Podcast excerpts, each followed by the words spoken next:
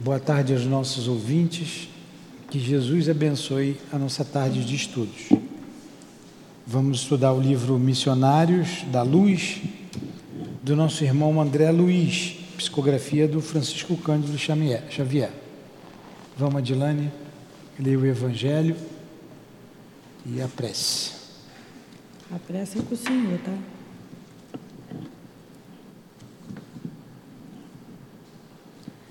Você pode ler o Evangelho também.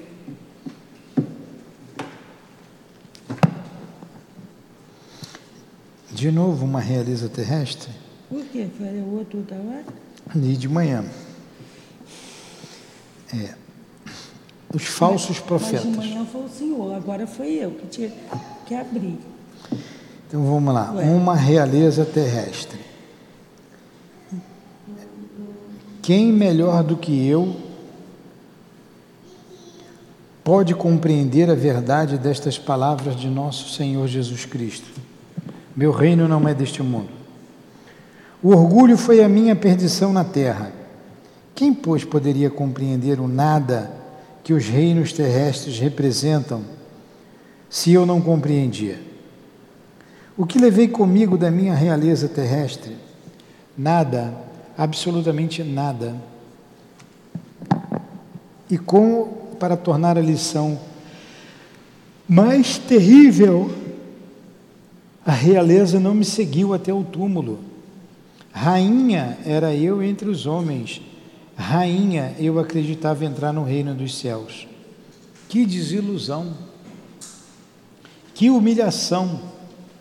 Quando vi acima de mim, mas bem acima, homens que eu considerava insignificantes, porque não tinham sangue nobre. E que eu desprezava Oh, nesse momento compreendi a inutilidade das honras e das grandezas que se buscam com tanta avidez sobre a terra. Para se preparar um lugar no reino dos céus, é preciso abnegação, humildade, caridade em toda a sua perfeita prática e benevolência para com todos. Não se pergunta o que fomos, qual a posição que ocupamos, mas o bem que fizemos, as lágrimas que enxugamos. Ó oh, Jesus, disseste que teu reino não é deste mundo, pois é preciso sofrer para chegar ao céu. E os degraus do trono não nos aproximam dele, são os caminhos mais penosos da vida que nos conduzem a ele. Procuremos, pois, o caminho entre as dificuldades e os espinhos e não entre as flores. Os homens correm em busca dos bens terrenos, como se pudessem guardá-los para sempre. Mas aqui não há mais ilusões, e eles logo se apercebem de que se apoderaram apenas de uma sombra e negligenciaram os únicos bens sólidos e duráveis, os únicos que lhes seriam proveitosos na morada celeste, os únicos que poderiam dar entrada nesta morada.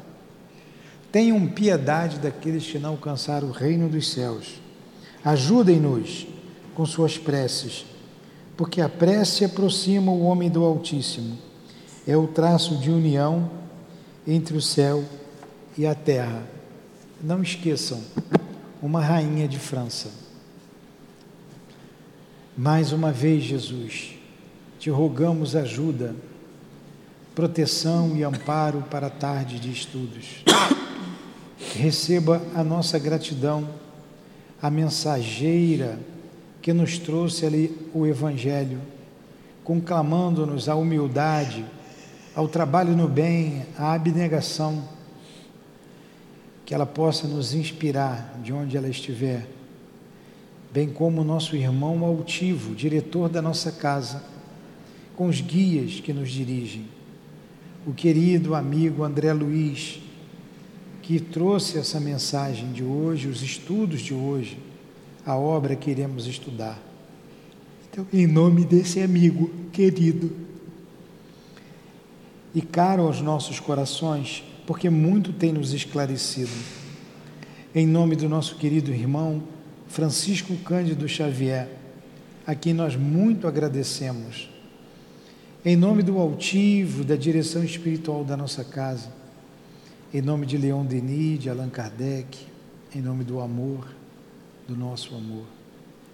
Mas acima de tudo, em nome do amor do Cristo Jesus e de Deus nosso Pai, é que damos por iniciados os estudos da tarde de hoje. Que assim seja.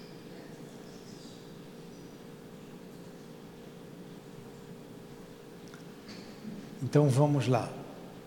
Boa tarde. Estava perguntando por vocês agora. Estava com saudade. Então vamos lá. Estamos no capítulo 12. Preparação de experiências. Nós terminamos aquele longo capítulo, né? Do, do Raul que suicidou-se, mas não suicidou o crime bárbaro que ele cometeu, não foi? Contra o amigo, o Noé. Vimos aquela, aqueles espíritos na mesa de alimentação por causa da conversação menos sadia dos que estavam à mesa. Esses são os fatos principais. E a intercessão, né, a, a, a senhora foi pedir, a Itelvina, Alexandre, intercessão pela amiga. Nós também desenvolvemos muito aí a prece de intercessão. E terminamos esse capítulo. É uma coisa muito importante também nesse capítulo. A verdade às vezes machuca muito e não é necessário dizê-la, não, não, não é mentir. É você não, não, não falar para não magoar, para não machucar. Então, o Alexandre conseguiu contornar sem necessidade de falar o verdadeiro motivo do suicídio do nosso irmão Raul, né? E a gente tem que ter cuidado com o que a gente fala para as pessoas, para a gente não ferir, não magoar, não machucar o outro, em nome da verdade. Como a gente escuta, né? Mas eu só falei a verdade, não é?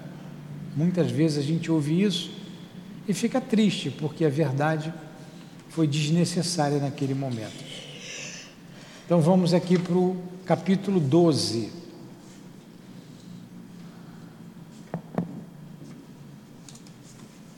Preparação de experiências. Vamos, Adilane. De, dispunhamos-nos. Dispunhamos-nos. Alexandre e eu a regressar a nossa sede espiritual de trabalho. Quando o orientador foi procurado por um companheiro de elevada expressão hierárquica, que me saudou igualmente, demonstrando grande apreço e carinho. Então, depois daquela reunião lá com Raul, com a esposa do Raul, né, terminada aquela aquela aquele trabalho, aquela tarefa, ele resolveu, André Luiz e Alexandre, retornar. Quando o Alexandre, né, o orientador Alexandre, foi procurado por um companheiro de elevada expressão hierárquica, que me saudou igualmente, demonstrando grande apreço e carinho. Vamos ver lá. Serei breve, disse ele ao meu instrutor, que o atendia solícito o tempo não me permite longas conversações. E, modificando a expressão fisionômica, acentuou: Lembra-se de Segismundo, nosso velho amigo? Olha, é, esse capítulo aqui é citadíssimo pelos oradores espíritas, que é a reencarnação de Segismundo. Né? Lembra-se de Segismundo, nosso velho amigo? Como não? redarguiu interpelado. Ambos lhe devemos significativos favores de outro tempo. Pois bem, tornou o visitante, Segismundo necessita colaboração urgente. Reconheço que você não é especialista em trabalhos referentes à reencarnação. No entanto, sinto-me compelido a recorrer ao concurso dos amigos então, esse espírito veio pedir ajuda ao Alexandre para socorrer o Segismundo. Quase que é Sugismundo, né? É Segismundo, viu? É... E ele diz que ambos deviam favores a eles. É. O novo companheiro fez pequeno intervalo e continuou: Não se esqueceu você de que o nosso amigo, para mim, utilizar espelho. Espera aí, saíram duas folhas coladas. Não se esqueceu você de que o nosso amigo, não obstante os rasgos de generosidade, assumiu compromissos muito sérios no passado, não é? Então, olha só, aí a Dilane vai continuar lendo. Ele veio pedir por Segismundo. E eles gostavam do Segismundo, era bondoso, deviam a ele. Mas aí ele está dizendo, ó, ele teve problemas sérios no passado. Problema seríssimo. Vocês vão ver aqui. É, se eu fosse mulher, eu estava contando tudo. Como eu não sou, vou só vou ler. Vocês vão acompanhar aqui a leitura, viu? Então, o, o, o, o como ele disse aqui, ó, ó, não obstante os rasgos de generosidade, assumiu compromissos muito sérios no passado. Então, é em cima desse aqui, do Segismundo, que agora precisa de ajuda, de auxílio, que eles vão ajudar. É um capítulo melhor do que o outro, né? Vai, Adilânia. É. Ó, sim, sim, respondeu o orientador. O drama dele vive ainda em nossa memória. Vai lá, Adilânia. Sigismundo, presentemente, prosseguiu o outro.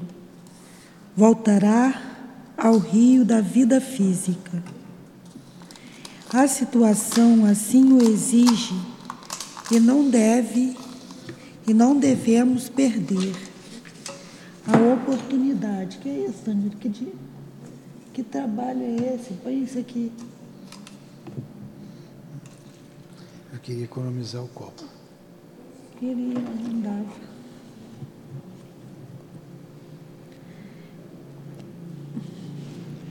Vai lá, Segismundo. Presentemente prosseguiu o outro. Voltará ao rio da vida física a situação assim o exige e não devemos perder a oportunidade de encaminhá-lo ao necessário resgate. Segundo está informado Raquel, a pobre criatura que ele desviou em nossa época de laços afetivos mais fortes e Adelino, o infeliz marido que o nosso irmão assassinou em lamentável competição armada.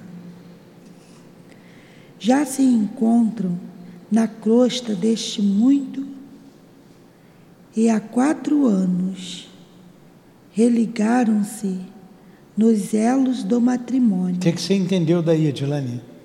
Eu entendi que esses dois, Adelino e Raquel, já estavam encarnados. Hum. Aqui tá, já encontram. Sim, que mais? Em matrimônio, os dois já estavam casados. Sim. E que com certeza aqui o Segismundo vai voltar filho desses dois. Tá, e o que que Segismundo fez? Não contei ainda o que, que Então vou ler de novo aqui, porque esse pedaço aqui até eu estou vendo coisas que eu não tinha visto antes. Como, por exemplo, os dois instrutores eram amigos de Segismundo de eras passadas. Quer dizer, na Terra, né? Pelo que ele está dizendo aqui, eu nunca tinha visto isso. Olha que eu já li algumas vezes. É, o Alexandre e o outro instrutor, que a gente não sabe o nome ainda. Ó. Ó, Segismundo, presentemente, está falando do Segismundo. Prosseguiu o outro voltará ao rio da vida física. Ele vai reencarnar, como a Dilane falou, filho de Raquel e de Adelino. A situação assim exige, o exige, e não devemos perder a oportunidade de encaminhá-lo ao necessário resgate. Então, é uma reencarnação provatória. é ter uma provação e é um resgate. Ele tem que resgatar. Segundo está informado, ele está falando para o outro. Segundo está informado, Raquel, a pobre criatura que ele desviou, ele desviou a Raquel. Em nossa época de laços afetivos, então eles tinham laços afetivos com eles, hein? Esses dois instrutores. Isso eu nunca tinha visto, estou reparando hoje. Ó. Segundo está informado, Raquel, a pobre criatura que ele desviou em nossa época de laços afetivos mais fortes, e Adelino, o infeliz marido que o nosso irmão assassinou. Em lamentável competição armada, já se encontra na crosta desde muito, e há quatro anos religaram-se nos elos do matrimônio. Quer dizer, religaram, refazer novamente, repetir, refazer, religar, reencarnar. Então, novamente eles juntos. E Segismundo desviou Raquel. É, porque ele, ela, ele convenceu a ela o quê? Ela traiu o marido dela com Mas ele. não contou isso aqui ainda. Mas Não foi. contou. Isso aí é a linguaruda, tá vendo como é que é? Viu quando eu falei? Como é que é? Pode ler aí, ó. É a tá linguaruda, tudo bem. Mas aí a gente não pode contar o final da história, né? Aí ele que dizia a ela, É. tá vendo como é que o homem é? Ele desviou ele a desviou a Raquel. Raquel. É. Os dois voltaram juntos, novamente casados, e Segismundo vai reencarnar nos laços. Então, esses dois instrutores que a gente vai ver no decorrer do estudo, fazia parte dos laços de família deles, né? Pelo que está dizendo aqui, correto? Então vamos lá. Aí continua ele. É, tudo está preparado a fim de que Segismundo regresse à companhia da vítima. Quem foi a vítima? Marido. O marido que ele matou, o Adelino. A Raquel, ele se envolveu com a Raquel. Marido. O infeliz marido que o nosso irmão assassinou em lamentável competição armada já se encontram na crosta desde muito tempo e há quatro anos religaram-se nos elos do matrimônio. Tudo está preparado a fim de que Segismundo regresse à companhia da vítima e do inimigo do pretérito. Eles eram inimigos no pretérito. No sentido de santificar o coração. Será ele conformidade com a permissão de nossos maiores no segundo filhinho do casal. Então o casal está casado há quatro anos, já tem um filho, Segismundo vem como segundo filho. Todavia, estamos lutando com grandes dificuldades para localizá-lo. E, infelizmente, Adelino, localizá-lo quer dizer, é, não é achar ele, não. É fazer com que ele reencarnasse. Colocar ele na reencarnação, entendeu? E estamos, estamos tendo muita dificuldade para localizá-lo, localizado no, junto à família, para reencarnar. Por que isso? Infelizmente, por isso, Adelino, que lhe será o futuro pai transitório, repele-o com calor tão logo surgem as horas de sono físico, trabalhando contra os nossos melhores propósitos de harmonização. Em vista disso, o trabalho preparatório da nova experiência tem sido muito moroso e desagradável. Muito moroso, muito lento, muito devagar. Por quê? Quando Segismundo aparece, Adelino o repele. Claro, ele tinha assassinado. E vocês vão ver como é que é o crime. Se ela soubesse, ela já estava contando como é que foi. Ainda bem que ela não sabe. Então, ele, o, o Adelino o repele. Continua, Edilane. Eu sei como é que é o crime. Você quer que eu conte? Não, vai lá, Ah, continua. tá. Segis, se, é Segismundo. E Sigismundo? Perguntou ele. né? Perguntou. Indagou o mentor preocupado. Qual a sua atitude dominante. É, como é que está Sigismundo? Adelino repele. E Sigismundo? Qual a posição dele? Vai. Herculano, mensageiro, que nos visitava, informou com fraternal interesse. Herculano é o nome dele. A princípio, animava-se da melhor esperança. Agora, porém, o rival antigo lhe oferece pensamentos de ódio e ciúme, olvidando compromissos assumidos em nossa esfera de ação. Sente-se novamente desventurado e sem forças para reparar o mal. De, outra, de outras vezes, enche-se-lhe a tristeza de profunda revolta e nesse estado negativo subtrai-se a nossa cooperação eficiente. Olha que coisa, hein? Que trama.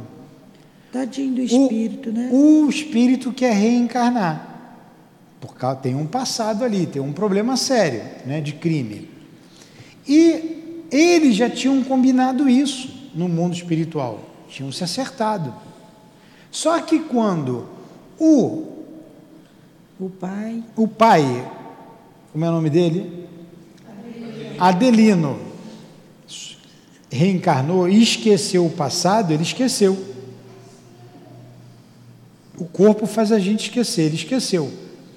Ele, quando sente a presença do Segismundo, ele tem o quê? Ciúmes, porque ele era casado com Raquel e ele é, se envolveu com a Raquel, ciúmes, ódio é, e repulsa, ele repulsa, ele repulsa. Ele esqueceu que antes de reencarnar ia receber o Segismundo como filho, para resolver aquela questão, para que o amor possa resolver tudo. Vocês estão vendo como é que família é uma coisa, é uma ideia genial de Deus, como dizem, né? A gente não sabe quem está vindo ali naquele rostinho bonitinho, quem é aquele espírito, o que, que ele significa. E nós estamos vendo aqui, vamos ver aqui, uma reencarnação programada. Viu, Elinéia? Está com sono? Abre esse olho. Uma reencarnação programada. Não é toda reencarnação que é assim, não. Esses aqui já têm méritos. Vamos lá. Continua.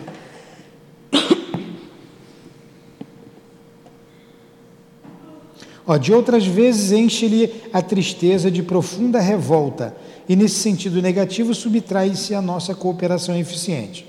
Vai, o visitante. O visitante fez ligeira pausa e acrescentou, com inflexão de rogativa: Não poderá você ajudar-nos desse difícil processo de reencarnação? Lembro-me de que sua amizade dividia-se entre ambos. Quem sabe se a sua intervenção afetuosa conseguiria convencer Adelino. Entenderam aí? Entendeu? Entendeu? Está sem livro? Isso ele falou, o Herculano falou com quem sei? Com Alexandre.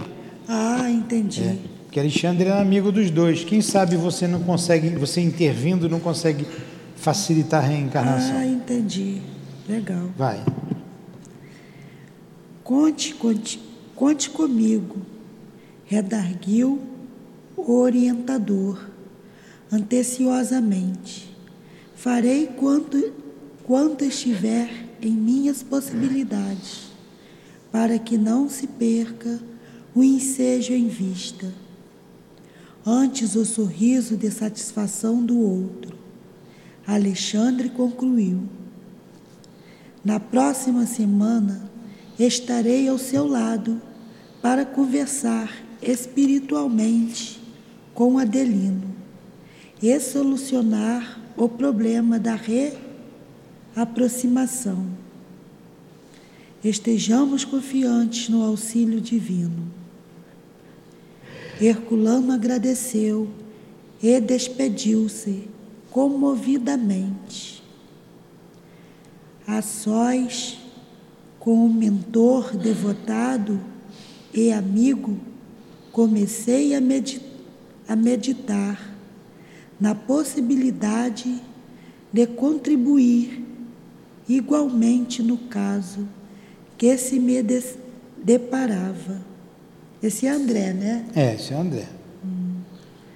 Nunca tivera oportunidade de acompanhar de perto um processo de reencarnação, estudando os ascendentes espirituais nas questões de embrio, embriologia. Da, da embriologia. Quer dizer, a parte, os, os, os ascendentes espirituais, os problemas espirituais influenciando ali na embriologia, na parte física, é. na reencarnação.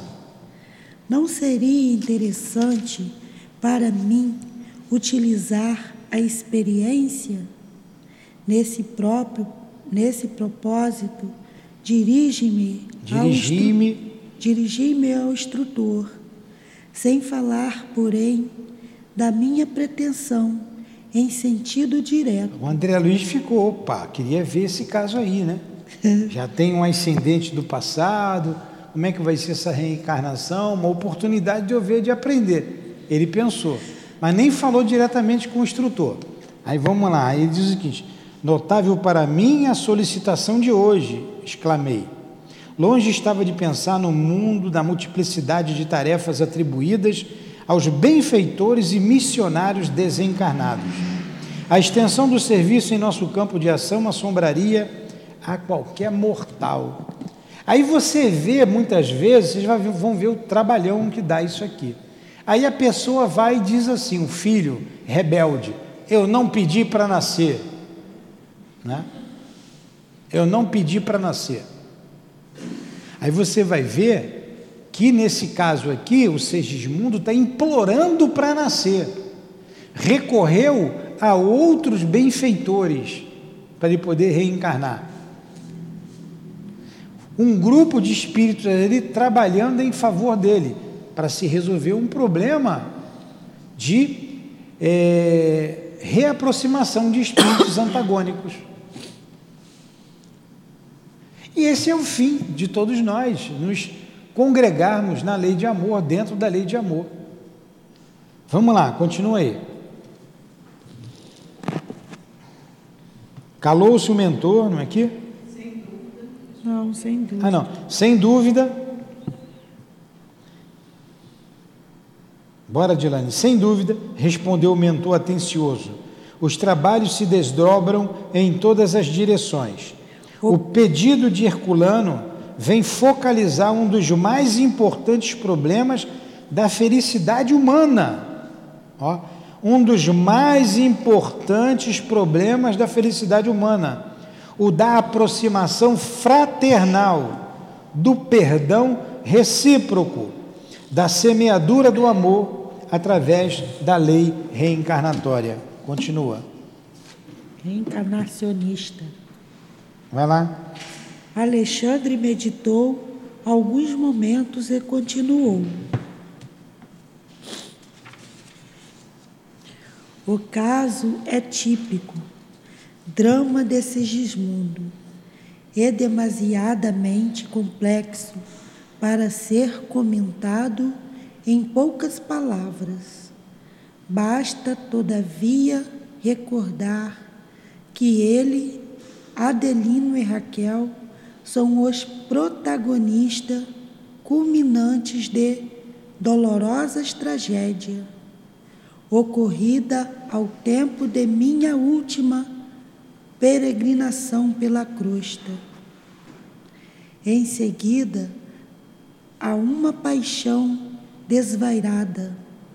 Adelino foi vítima de homicídio. Sigismundo do crime e Raquel do prostíbulo. Desencarnaram, cada um por sua vez, sobre intensa vibração de ódio e desesperação, padecendo vários, vários anos em zonas inferiores. Mais tarde, por intercessão de amigos redimidos, os antigos conju, cônjuges obtiveram a volta ao corpo físico, a fim de santificarem os laços sentimentais. Então, essa não é a primeira vez, eles já voltaram para poder melhorar. Não, não, vamos lá. A gente vai ler de novo aí para você entender, que a gente não faz mal que a gente leia uma, duas vezes. É, então vamos lá. O caso é típico, é uma coisa típica. O drama de Segismundo é demasiadamente complexo é para se comenta, ser comentado em poucas palavras. Basta, todavia, recordar que ele, Adelino e Raquel, os três, são os protagonistas culminantes de dolorosa tragédia ocorrida ao tempo de minha última peregrinação pela crosta. Então, Alexandre está dizendo isso. Alexandre conviveu com eles na época. E está dizendo, uma, na última peregrinação minha pela crosta. Foi na última vez que Alexandre teve pela é, terra. É, Alexandre estava reencarnado nessa época. Ah. Então teve um drama entre os três, envolvendo um triângulo ali, né, amoroso, né? Raquel, uhum. Não, que já era perderam. Hã? Eles se perderam aqui, está dizendo. Não, Raquel, que já era casado com Adelino, e Segismundo. A gente vai ver de quem Segismundo era filho na época, o que aconteceu. Ele já falou que Raquel se perdeu no prostíbulo depois disso. Né? Vamos lá, e ficaram muito tempo em, em, em, em zona umbralina. Ó. Tragédia ocorrida ao tempo de minha última peregrinação na crosta. Então Alexandre participou. Participou, que está dizendo, soube, sabendo. participou, estava na crosta, né? É. era amigo deles. Em seguida, há uma paixão desvairada, paixão desvairada. Adelino foi vítima de homicídio. É, que ele matou. Segismundo, do crime. Criminoso. Raquel, do prostíbulo. Então, Adelino foi assassinado, Segismundo, o assassino, e Raquel acabou no prostíbulo. Desencarnaram cada um por sua vez, por intensa vibração de ódio e desesperação, padecendo vários anos em zonas inferiores. Um assassino, a outra não, com raiva do outro, né? Todo é. mundo com raiva de todo mundo. Com raiva, é. Mais tarde, por intercessão de amigos redimidos, os antigos cônjuges, que eles eram casados na época, obtiveram a volta ao corpo físico a fim de santificarem os laços sentimentais e se reaproximarem dos antigos adversários. Então, Adelino e Raquel retornaram à crosta para santificar os laços e se perdoarem. É, se perdoarem junto dos antigos adversários. Como a gente leu aqui uma rainha de França, me lembrei da, da Josefina, que depois deve ter reencarnado né, de novo com Napoleão para santificar os laços, né? É, deve ter sido. É, com certeza. Santificar os laços. Olha que, o que, que faz o casamento, não é? Mas, como acontece quase sempre, os heróis da promessa fraquejaram na realização. Quase sempre. Você entra no emburrecedor. O que, que é um emburrecedor? O corpo. Você fica burro, você esquece. Aí você não quer cumprir com o que você se comprometeu. Tanto que ele está dizendo: os heróis da promessa fraquejaram na realização, porque se apegam muito mais aos próprios desejos que a compreensão da vida divina. De posse dos bens da vida física, nega-se Adelino a perdoar, recapitulando erradamente as lições do passado. Então, quando Adelino volta ao corpo, nega-se a perdoar. Agora imagine só, não está aqui. Imagine se Segismundo, desencarnado, fosse também inimigo de Adelino e tivesse com raiva de Adelino. Olha como é que se dão as obsessões cruéis. É, graças a Deus que Segismundo. Graças a Deus, Segismundo está pedindo perdão. É, Ele reconheceu o erro. Imagine se Segismundo tivesse com ciúme de Raquel e com raiva de Adelino. Mas não, Segismundo conseguiu se reerguer, se arrependeu e quer voltar para a conciliação, como filho do casal. Que drama, hein? Às vezes você vê pais e filhos se odiando, não consegue o perdão. Esses são esses casos. Mas é para se perdoarem. Mas vamos lá, vamos continuar aqui.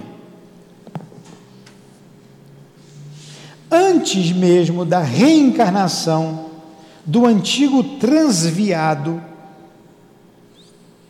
já se manifesta contrário a qualquer auxílio. Então, mesmo antes de reencarnar, o Adelino se segue, se nega a ter auxílio. Transviado aqui é o Adelino. Mesmo antes de reencarnar, vou reencarnar, mas se nega a qualquer auxílio. Sempre o velho círculo vicioso. Quando fora da oportunidade bendita de trabalho terrestre e vendo a extensão das próprias necessidades, desvela-se o companheiro em prometer fidelidade e realização. Mas logo que se aposta do tesouro do corpo físico, volta ao endurecimento espiritual e ao menosprezo das leis de Deus. Então, o que, que ele está dizendo aqui? Antes de tudo começar, Adelino estava reticente em perdoar, em se é, juntar os laços afetivos. Mas com o trabalho, ele se propõe sim a perdoar, ficam juntos no mundo espiritual e combinam a reencarnação. Então, ó, eu vou voltar com a Raquel e vou receber você. Tudo bem. Só que quando ele reencarna, ele esquece, o ódio recrudesce. E vocês vão ver o que marcou e como isso marcou.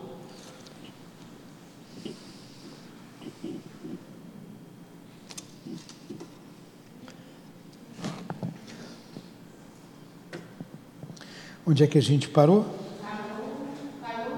Calou-se o mentor por alguns instantes, acentuando em seguida: Buscarei, porém, chamá-los à recordação dos compromissos. Isso é o Alexandre, né?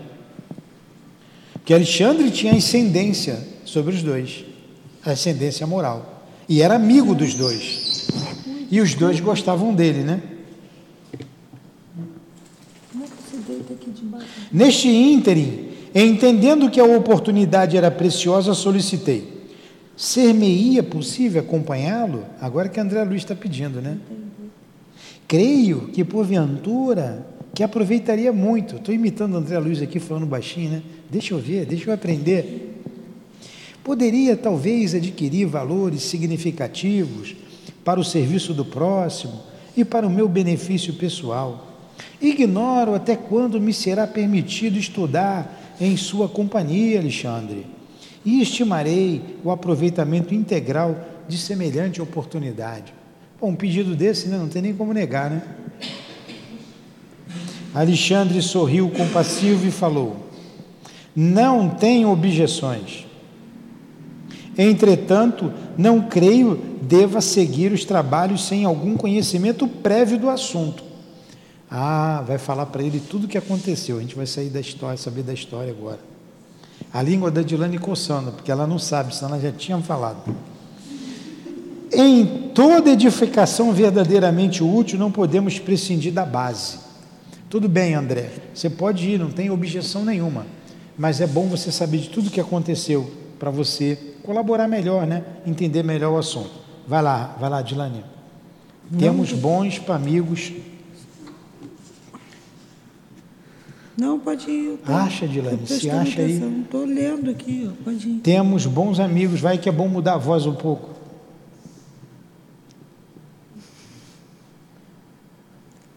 Não vai, pode ir. Primeiro precisa achar onde é que ela está, né? Que ela, ela, a cabeça dela dá uma voada, tá ali em cima. Vamos a lá. Voada não, eu queria saber Ó, como é que o meu lápis foi Você continua aqui, quer ver, Adilane, para você se achar? Ó.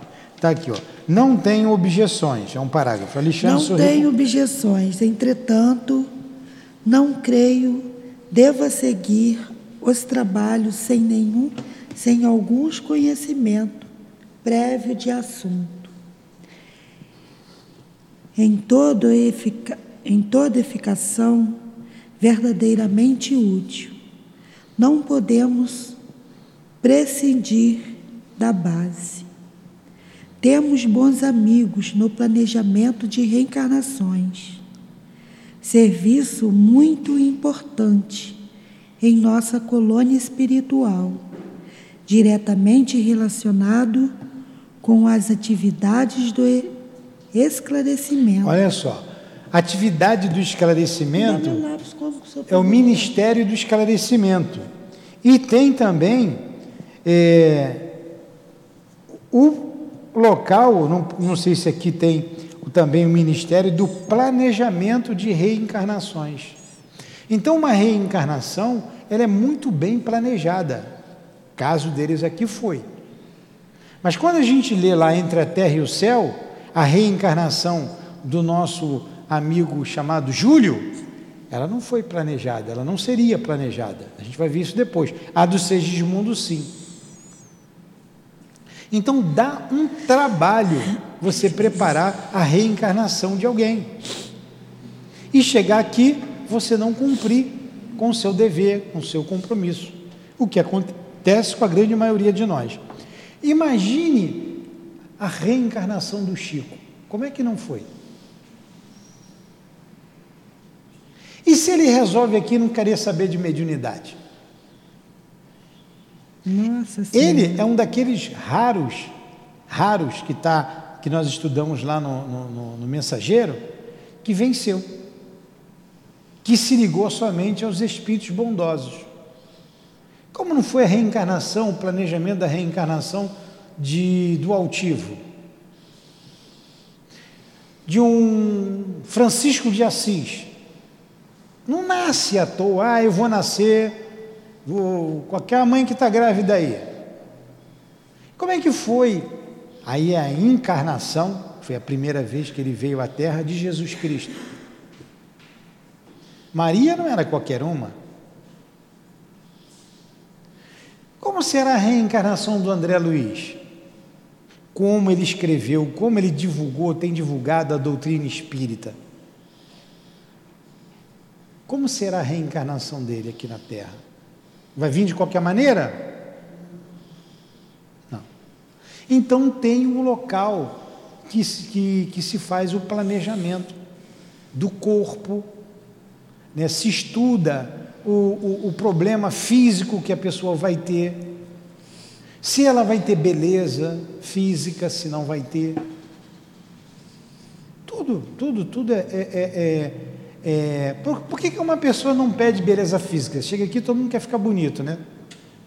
Pede beleza física para não, não pede a beleza física para não cair na vaidade. Para a vaidade não desviar a pessoa do caminho reto. A maioria não pede a riqueza. A riqueza é uma, é uma tentação muito grande. Não pede, para não falir nesse campo. Quando a gente chega aqui, a gente esquece. Chega aqui, a gente esquece. Aí todo mundo quer ficar bonito. Todo mundo quer ficar rico. Todo só que é o melhor. Por isso que tem coisas que a gente não consegue mudar. E a gente não pode saber, senão a gente se entrega ao ostracismo. Vai ser desse jeito mesmo, para que, que eu vou lutar? Ah, mas então eu não posso cuidar da minha beleza? Claro que pode. Claro que pode. Mas há um planejamento. Quando o espírito tem uma, um certo adiantamento e ele vem numa missão, há, uma, há um, todo um planejamento. Vamos lá. Aí continua ele. Nessa constitui. Cadê?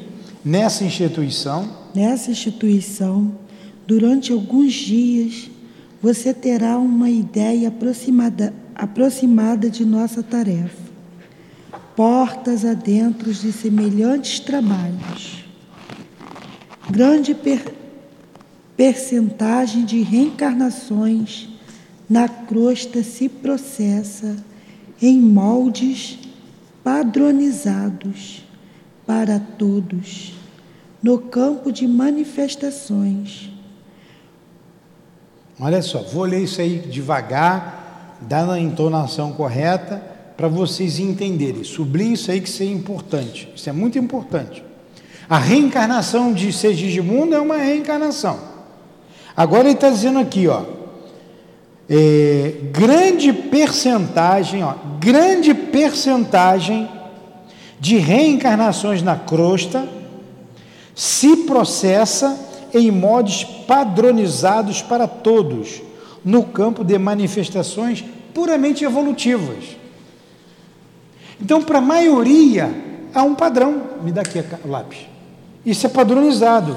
Não tem nada é, específico como acontece aqui com o Segismundo.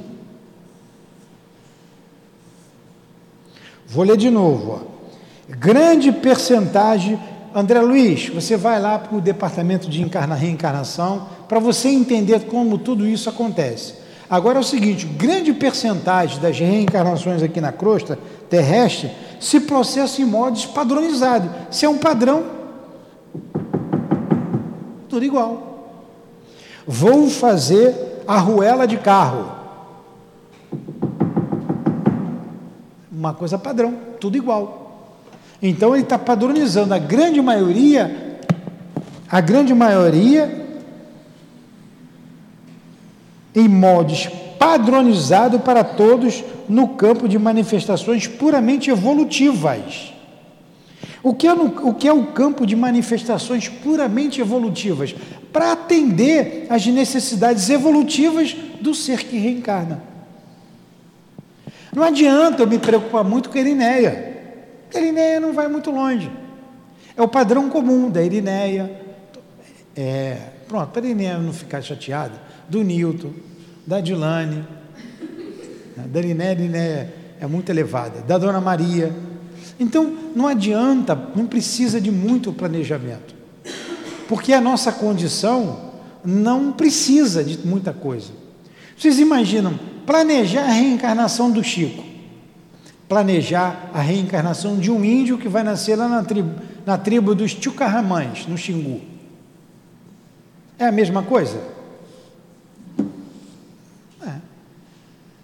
E um anjo da guarda do Chico o anjo da guarda do, do, do, do espírito que está reencarnando lá no, na tribo dos Tchucarramães. É a mesma coisa? Estão entendendo? Precisa ter a mesma elevação, o espírito protetor? Não. É, lá, vamos pegar uma coisa mais distante. São várias tribos que tem ali. Há uma padronização.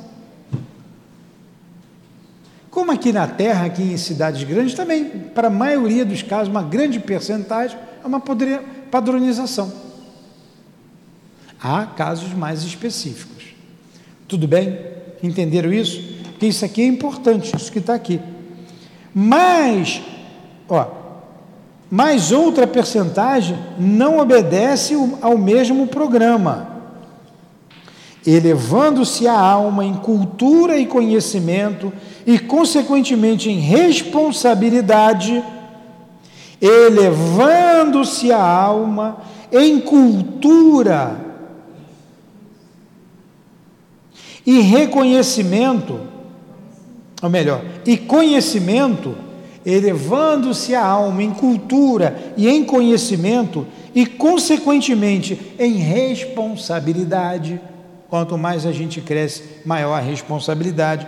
O processo reencarnacionista individual é mais complexo fugindo à expressão geral, como é lógico. Em vista disso, as colônias espirituais mais elevadas mantêm serviços especiais para a reencarnação de trabalhadores e missionários. Então, O Chico não veio de uma colônia qualquer, ele veio de uma colônia espiritual elevada. Francisco de Assis vai reencarnar na Terra. Ele não está aqui em nosso lar, ele não está por aqui.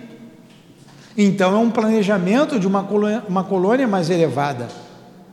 Há um trabalho mais específico. Vamos pegar o outro extremo. O índio lá do Xingu, da tribo do Ticão, na Mastugarramães. Tem um Ticão também. Tem um Calapala, outra tribo que tem lá. Precisa de técnica, grandes técnicas, grandes coisas, grandes, grandes procedimentos ali. Ele vai fazer o que lá? Vai caçar para comer quando tiver fome. Vai dormir quando o luz do sol foi embora, ele vai dormir. Guadilane está aqui, vai dormir. Estou dormindo não, tá? Quando o sol aparecer, ele vai acordar, vai dar um mergulho lá no rio, vai dar um tibum para tomar um banhozinho. Não precisa nem de roupa, vai todo mundo pelado para reproduzir então uma beleza. Acabou. Não precisa de coisa bem elaborada. Não precisa. Estão entendendo o que ele está dizendo aqui? É isso. É isso.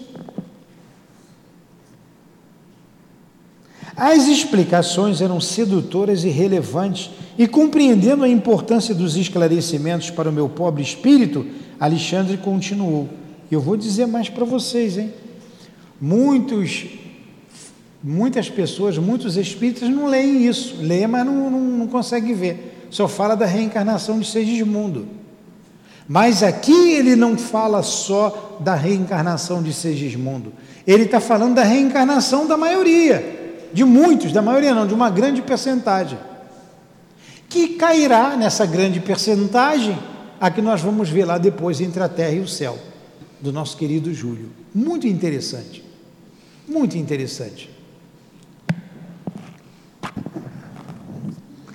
Quando me refiro a trabalhadores, falo dos companheiros não completamente bons e redimidos, mas daqueles que apresentam maior soma de qualidades superiores a caminho da vitória.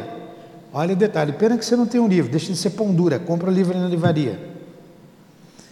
E quando acabar esse, tem que comprar a série toda, que está indo atrás do outro. Quando me refiro a trabalhadores, falo dos companheiros não completamente bons e redimidos, mas daqueles que apresentam maior soma de qualidades superiores a caminho da vitória plena sobre as condições de manifestações grosseiras da vida. Vocês lembram lá no Missionários que nós estudamos a reencarnação de Otávio, a reencarnação de Joel, a reencarnação, foram umas quatro ou cinco reencarnações, mais uma aí. Otávio, Joel, dos médiuns falidos. Adelino, Otávio, Joel, Adelino. Tem uma outra lá que era. Acelino. Acelino. Não, Acelino é esse aqui. Esse então é aquele é o. Acelino. Acelino, tem mais dois lá. Tem um que era. Que era. Que era. é, falava com os espíritos. Enfim, todos eles tiveram preparação. Teve um deles que se preparou, eu acho que é o Otávio, 30 anos no mundo espiritual para reencarnar. 30 anos de preparação. Caraca. Todo mundo apoiando, vamos embora, vai dar certo. Imagina você Para trabalhar. 30 anos, eu vou preparar 50 anos para desencarnar, chegar lá. Nossa. 30 anos preparando para vir como médium, para desempenhar um papel muito importante. né? Ele tinha um, um, um mandato mediúnico, tinha um mandato mediúnico. Como médium, ele ouvia os espíritos, ele via muito bem, ouvia, psicografava, enfim, mesmo assim faliu. Voltou como médium falido. Voltou como médium falido. Todos eles. Esse que se preparou 20 anos ficou, quando desencarnou, 30 anos em região umbralina e chegou em nosso lar enlouquecido. Olha o que emborrecedor faz. Aproveitem que vocês estão aqui na casa espírita. Aproveitem. Aproveita porque já descortinou. Já tirou o véu, vocês já sabem. Não dá para voltar atrás, é, Elinéia. Não dá com esse olhinho de sonsa que você tem, tá? Não dá. É, não, não me engana o teu olhar. Aproveita, aproveita. E ele continua aqui. Em geral, como acontece a nós outros, são entidades em débito, mas com valores de boa vontade. Como nós, nós somos entidades em débitos, mas já temos boa vontade para o crescimento. Mas com valores de boa vontade, perseverança e sinceridade, que lhes outorgam o direito de influir sobre os fatores de sua reencarnação escapando de certo modo ao padrão geral. Então, essas entidades em condições medianas, eles podem interferir na encarnação deles. Como aconteceu, ele está se referindo a quem? A Segismundo, a Adelino e a Raquel. Tá bom, a gente vai voltar junto, sim. Vamos voltar aí você de novo, a Raquel. E ele vai ser nosso filho. Tá? Vamos nos entender lá na terra. A terra é o local de reparação. O arrependimento, a expiação. Não, Adelino não queria, não. Não, antes de reencarnar, ele queria, já tinha se ajeitado. Ele lutou quando saiu da região umbralina, se ajeitaram, mas quando ele voou, chegou no corpo, ele não quis mais, esqueceu. Então, nós esquecemos do passado e a gente vem para cá. Então, eles ali tinham condições de interferir, como nós tínhamos condições de interferir na nossa reencarnação. Então, mexe aqui, vamos mexer ali, vamos fazer isso aqui. Vamos lá. Vamos continuar. Escapando ao padrão geral, né? Que é o comum, quando é padronizada a reencarnação. Claro que nem sempre tais alterações se verificam em condições agradáveis para a experiência futura. Os serviços de retificação representam tarefas enormes Olha, essa palavra aqui, ela tem que ser entendida.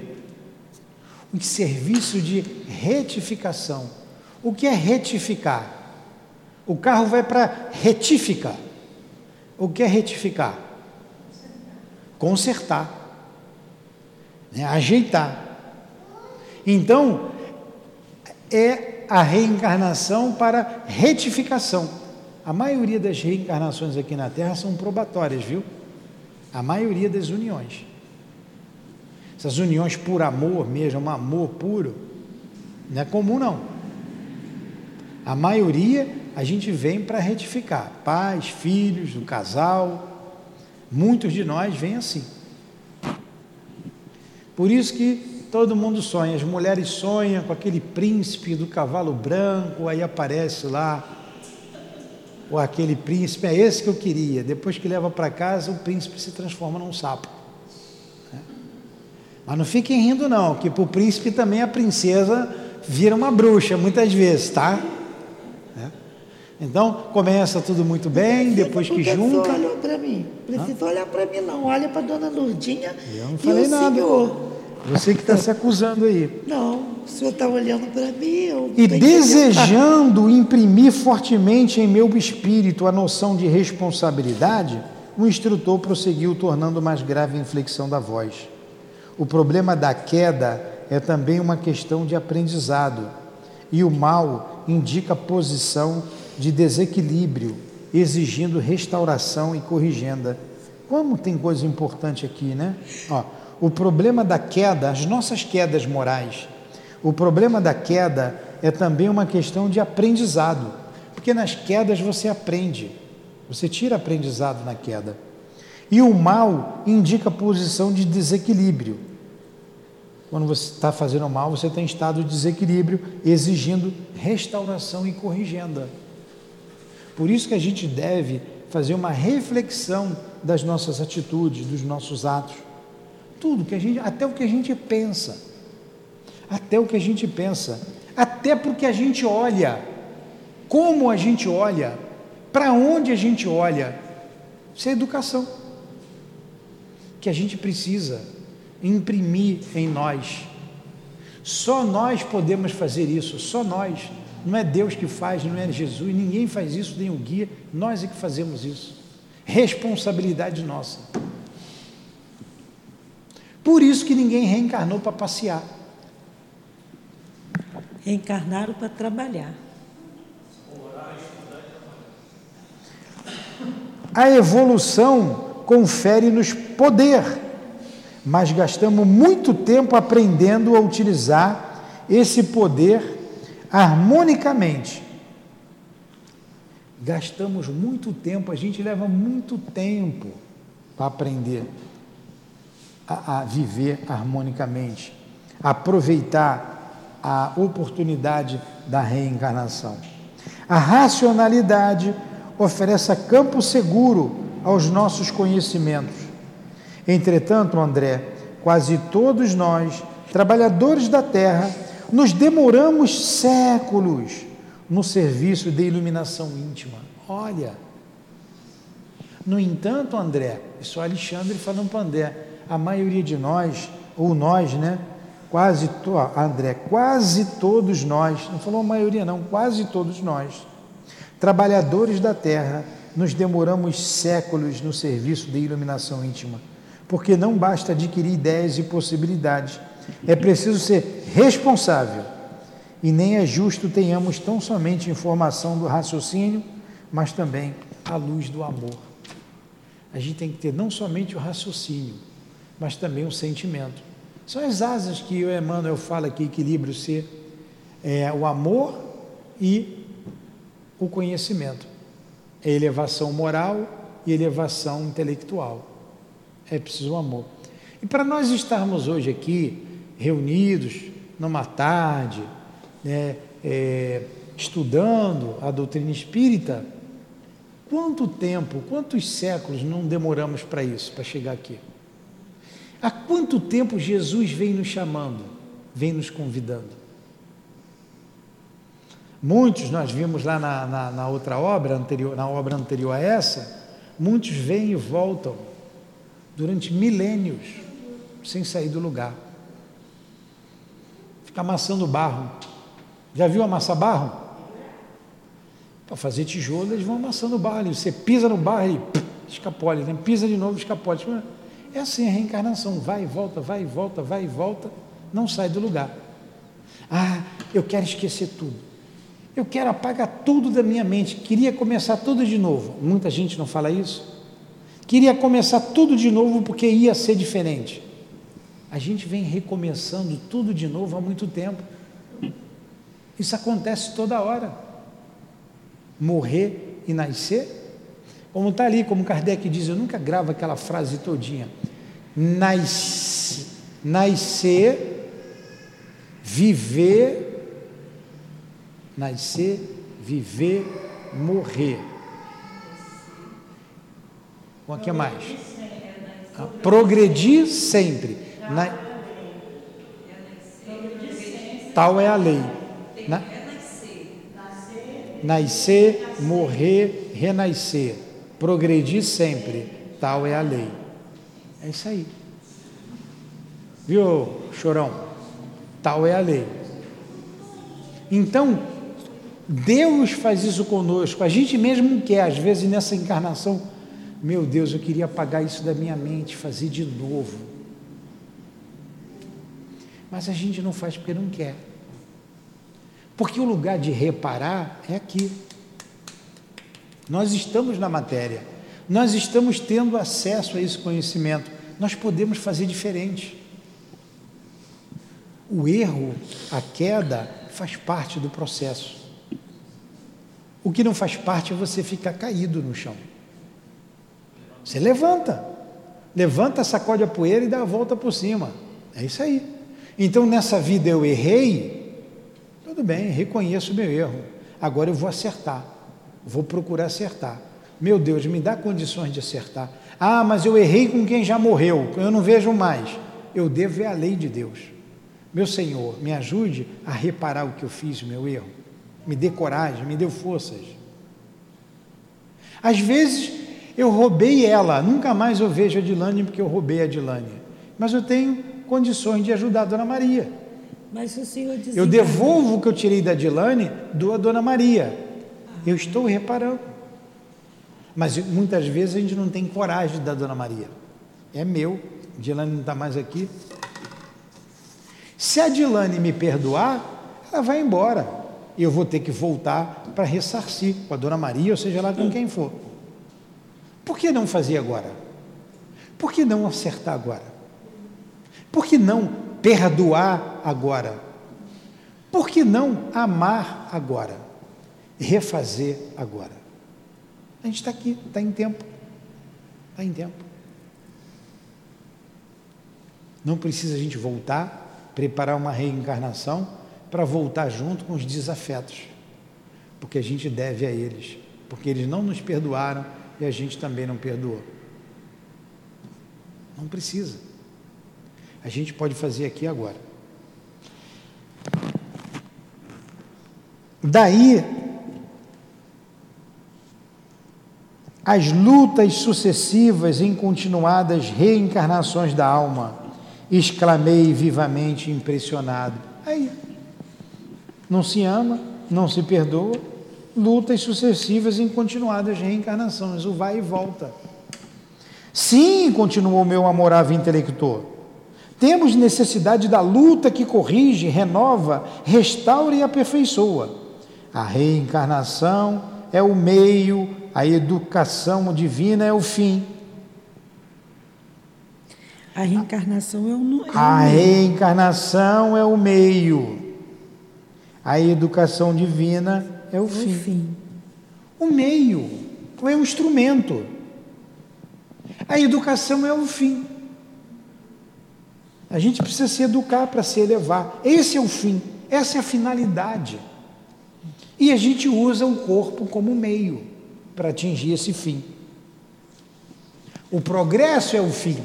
Mas você só progride se você se educar. E a, a vida num corpo físico é o meio. Por isso mesmo, a par de milhões de semelhantes nossos que evolvem, existem milhões que se reeducam em determinados setores do sentimento. Porquanto, se já possuem certos valores da vida, faltam-lhe outros não menos importantes. Porque a gente tem que crescer em todos os sentidos no sentido moral e no sentido intelectual. Às vezes a gente progride no sentido, falta outro. Aí a gente vem nas reencarnações utilizando a vida como meio de progresso. A vida não é fim, tanto que ela acaba. Ela é meio. Bem claro até aí? Aí continua ele aqui. É, não vai dar para a gente ver isso tudo hoje não. Que a reencarnação é, é grande. Caramba, tem umas 20 páginas aqui para frente ou mais. É, tem muita coisa. Vamos lá. Mas vamos continuar.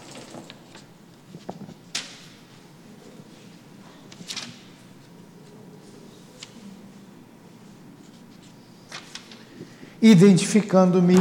Vá um pouco, Adilane identificando-me a dificuldade para compreender-lhe o ensinamento de maneira integral. Meu orientador voltou a dizer: embora na condição de médico do mundo, acredito que você não tenha sido completamente estranho aos estudos evangélicos. Sim, sim, retruquei. Tenho as minhas recordações nesse sentido. Pois bem, o próprio Jesus nos deixou material de pensamento para o assunto em exame, quando nos asseverou que se a nossa mão ou os nossos olhos fossem motivo de escândalo, deveriam ser cortados ao penetrarmos no templo da vida. Entendeu? Sim. Quando, muita gente não entende isso. Quando Jesus fala dessa palavra, dessa, nessa passagem, que é melhor que entreis na vida sem um só olho do que ele seja motivo de escândalo, se a tua, se a tua mão é motivo de escândalo, arrancar e o lançar longe, está falando da reencarnação. da reencarnação. Como é que você vai arrancar teu olho hoje? Hoje você arranca teu olho, Elinéia? Não. Mas você pode nascer cega. Exatamente. É isso aí, a reencarnação. Então, ali tinha um problema a ser solucionado, problema afetivo, nesse triângulo, nesse trio. Continua. Cadê onde? Compete-nos transferir a imagem literal para interpretação simples do espírito. Se já falimos muitas vezes em experiências da autoridade, da riqueza, da beleza física, da inteligência, não seria lógico receber idêntica oportunidade nos trabalhos retificadores. Aí você vê esse bando de mulher pobre aqui no sábado. Já faliram aonde? Em outras experiências, como aqui, na riqueza. Um monte de mulher feia, o homem feio também. Vamos falar homem e mulher feia. Faliu em quê? Então vamos chamar de machista. Tem mais homem Na beleza. do que mulher feia. Na beleza física. Um monte de gente com problemas mentais. Faliu aonde? Na inteligência. E seria lógico receber idêntica oportunidade nos trabalhos retificadores. Ah, então Deus castiga? Não. É o Espírito que põe a mão na consciência. Eu estava lendo, a gente estudando aqui o Devassando o Invisível, quando a Dona Ivone fala daquele amor e ódio, da obra Amor e Ódio, eu não tinha lido essa obra e comecei a ler. Vamos ver se eu pego ela para terminar de uma vez, está no finalzinho. Ela fala do espírito, de um espírito, do Gaston, não é o Gaston, Adilane? É. E ela, é, é, esse espírito ele, ele quando encarnado, ele era chamado do Deus, é, um, um, Deus da beleza que tem, um Deus grego da beleza, de tão bonito que ele era, de tão bonito. Apolo, Apolo tem outro nome. Isso aí, quem falou Apolo aí? Ganhou uma estrelinha, tá ganhou uma estrelinha. Apolo de Belvedere. Pronto, uma estrelinha para mim, outra para você. O Apolo de Belvedere. E, e há um, também um problema sério ali de, de, de amor, um triângulo amoroso, um, o amigo dele que ele era, tinha como irmão. Os dois se apaixonam pela mesma mulher. Enfim, é um trágico fim, né? Sempre. Quase sempre. É, vocês vão ler lá a história. E ele pediu para reencarnar. E a Dona Ivone, o que é que você falou?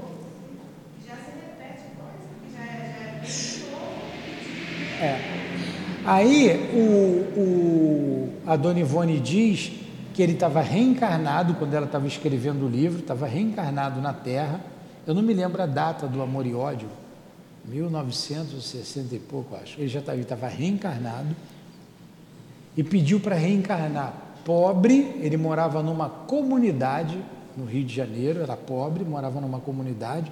Na época ele era rico, bonito, talentoso, tocava um piano com mestria, Chopin, era amigo de Chopin no mundo espiritual, então era talentoso, não só como pianista, mas como escultor, pintor. Olha quanto talento para um espírito só, né? Pô, podia me dar um pouquinho disso aí, né? Pelo menos um negócio aí, eu, eu um grosseirão aqui desse, pô. Galanteador. Então, ele pede para reencarnar, reencarna numa comunidade e, e, pobre, e ele falou assim, ele, está, ele teve acesso a uma instituição espírita.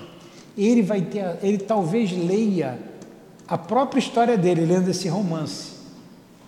Ó, ele vai ler a própria história dele, mas não ia saber, né? Não ia saber. E eu pensei assim, deve ter vindo tão pobre, feio, bem feinho mesmo porque ele abusou da beleza, as mulheres não podiam vê-lo. E ele disse que aí a Dilane o viu, da Dona Ivone mostrou. Ele é bem aqui, bem pobre, de pele escura vi, nada. e feio. Teve um médium que viu que falou. Ele é. apareceu aqui quando falava dele. Teve um médium que o viu e a dona Ivone mostrou.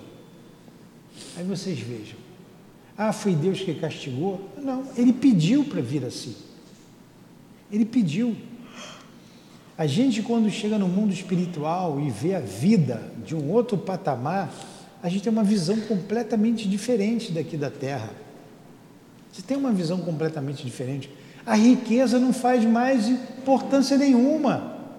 Olha o que nós lemos aqui, bem a calhar, uma rainha de França. Como rainha, pensei de ser recebida no reino dos céus. Mas ai de mim, quando vi acima homens muito acima de mim, que eu não considerava, porque não tinham sangue nobre. Né? Ela pensou de ser recebida como rainha, mas não foi. Que desilusão. Então, não serviu de nada para ela a riqueza terrestre.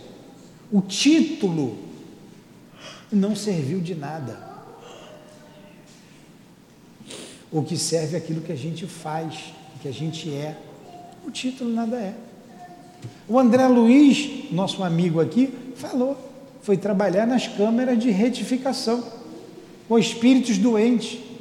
Era médico, cientista, foi limpar vômito de espírito, foi ser auxiliada enfermeira. Ué.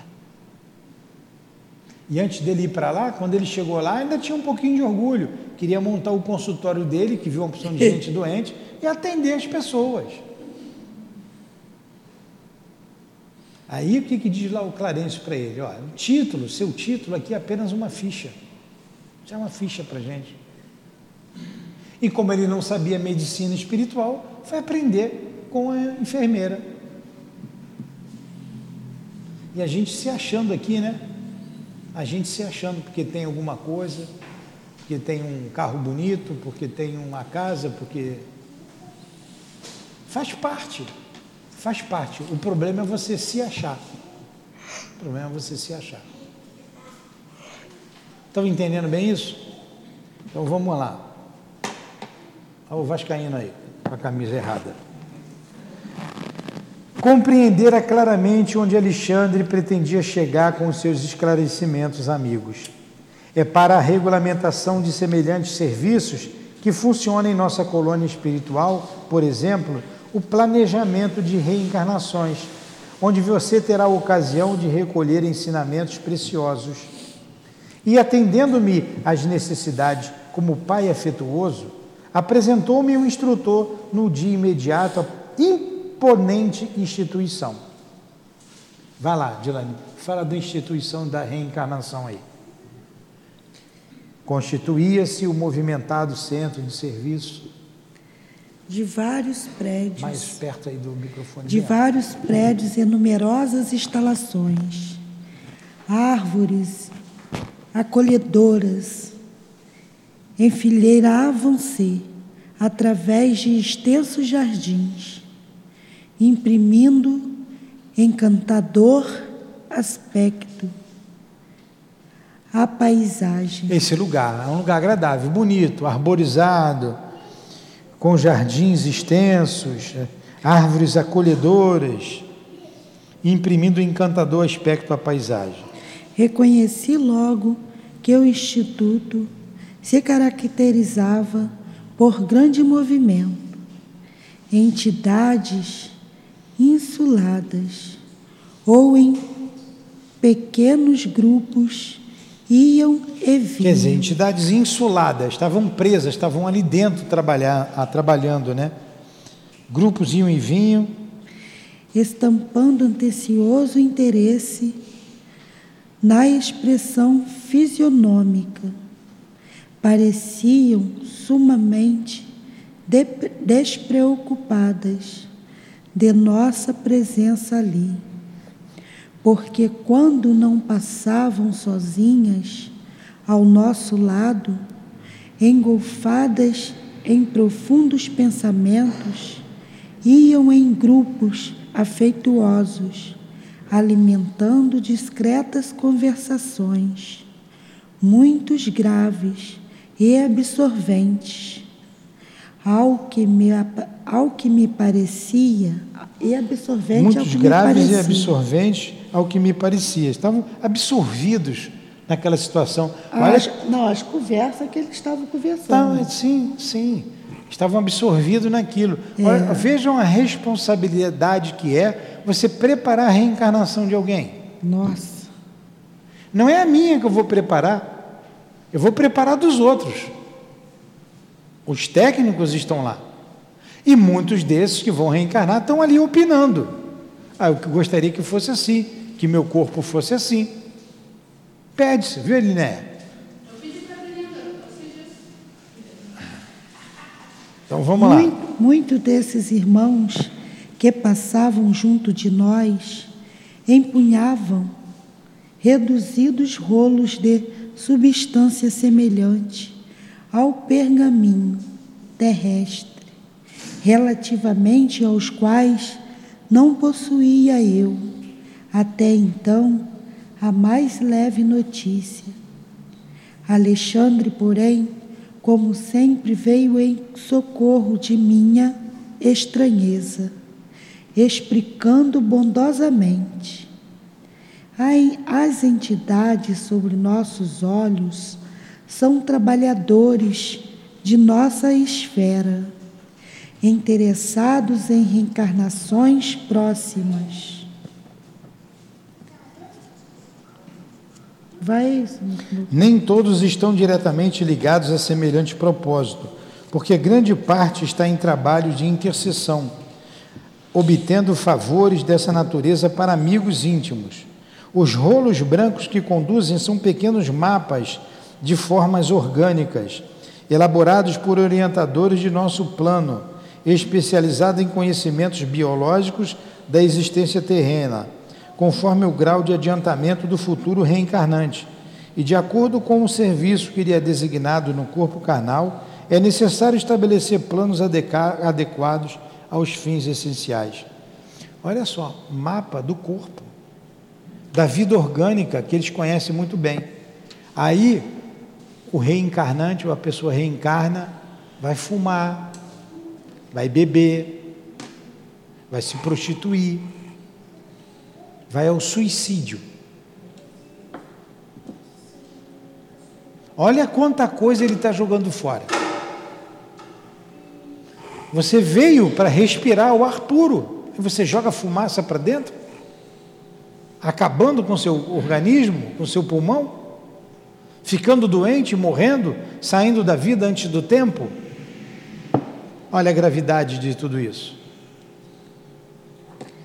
A lei da hereditariedade, como é?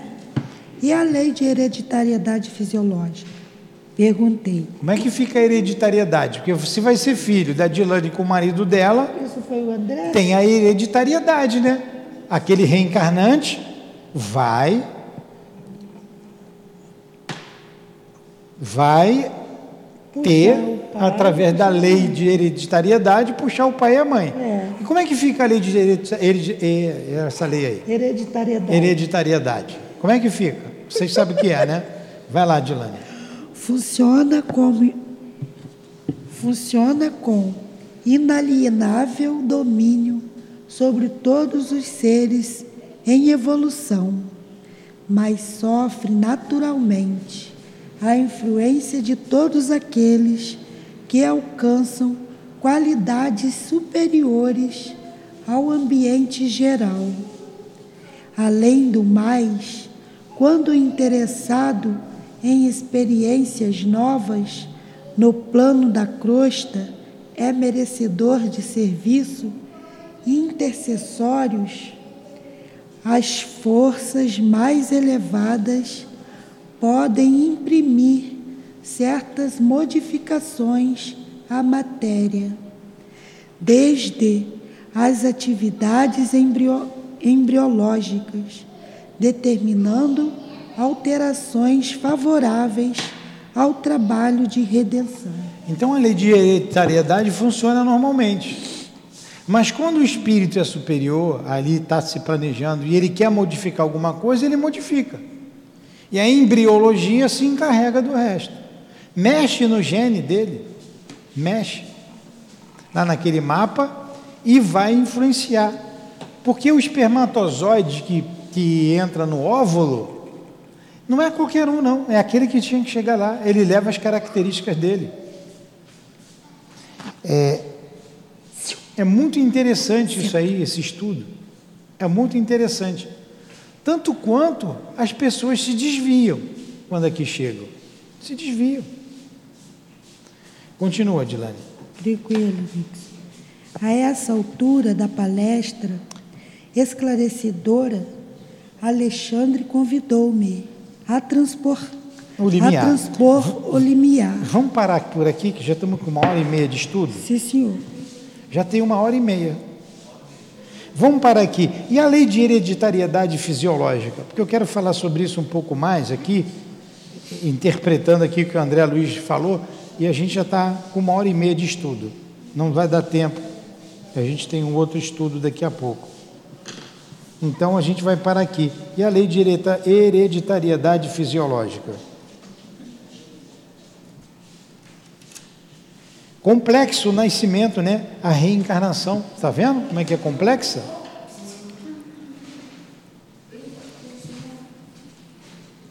Complexa. Ali quem, quem, quem. Vamos fazer a nossa prece então? Alguma pergunta? Bom esse estudo, né? Interessante, né? Então vamos lá, faz a prece, Adilane, por favor.